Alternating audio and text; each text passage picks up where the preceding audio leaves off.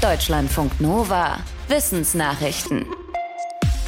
In den Vorständen der DAX-Unternehmen sind nach wie vor Männer in der Mehrheit. Allerdings verdienen die Frauen in den Vorständen wohl im Schnitt mehr, sagt die Unternehmensberatung EY.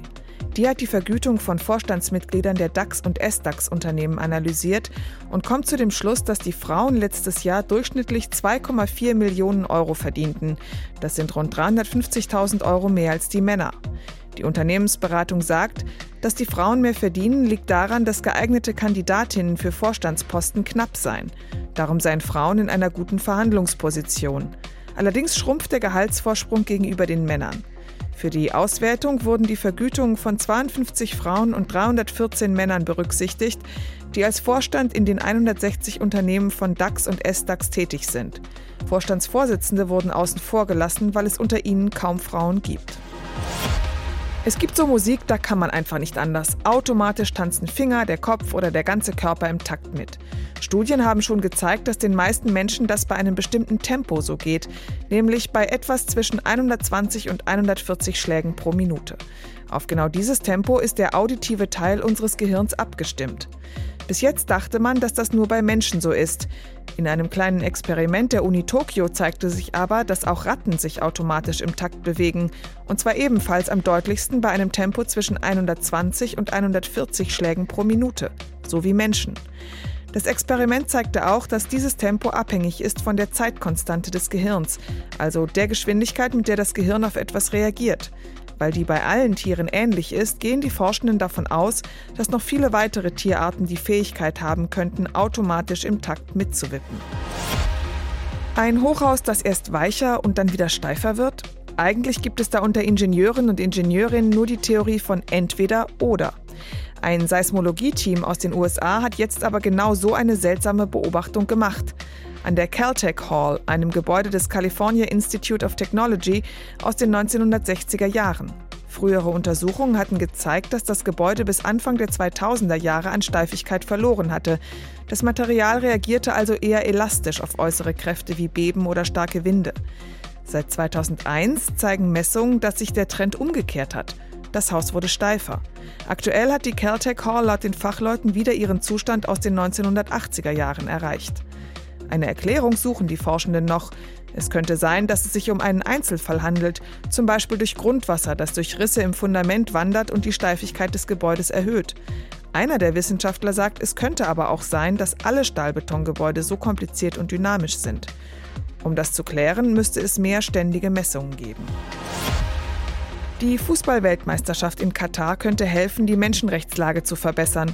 So argumentieren viele Befürworter des Sportereignisses. Historiker aus Deutschland und den USA haben da Bedenken. Sie haben die Effekte der WM 1978 in Argentinien auf die Menschenrechtslage dort untersucht. Zwei Jahre zuvor hatte in dem Land eine Militärjunta geputscht, die mit Staatsterror etwa 30.000 Menschen umbrachte. Auch damals gab es in Europa eine Debatte, ob die WM angesichts der Gewalt in dem Land stattfinden sollte. Die Forschenden zeigen in ihrer Studie, dass das Ereignis damals nicht zu einer Verbesserung der Menschenrechtslage in Argentinien führte, sondern nur zu einer kurzen Beruhigung dort, wo internationale Journalisten und Fans hinschauten.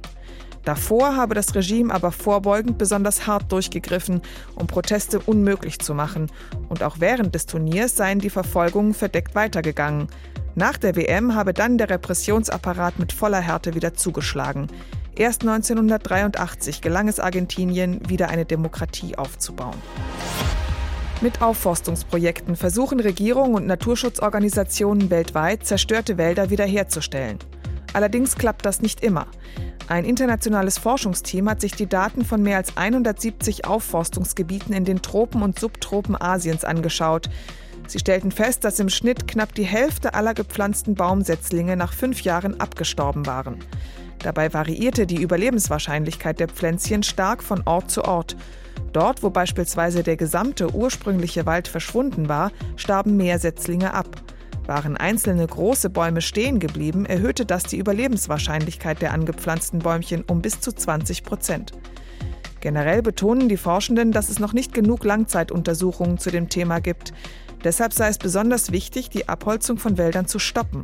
Gut gemachte Aufforstungsprojekte könnten zusätzlich helfen, Wälder zu schützen.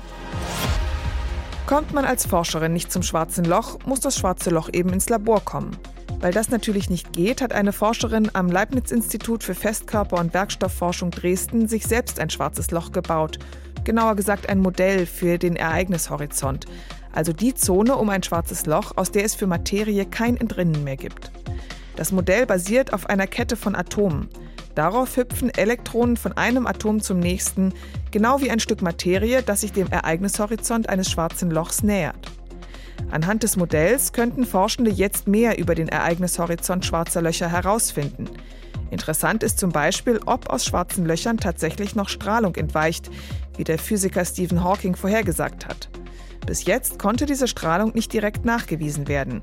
Die Forscherin berichtet aber, dass sie anhand ihres Modells schon bestimmte Regeln für die Strahlung entdeckt hat. Deutschlandfunk Nova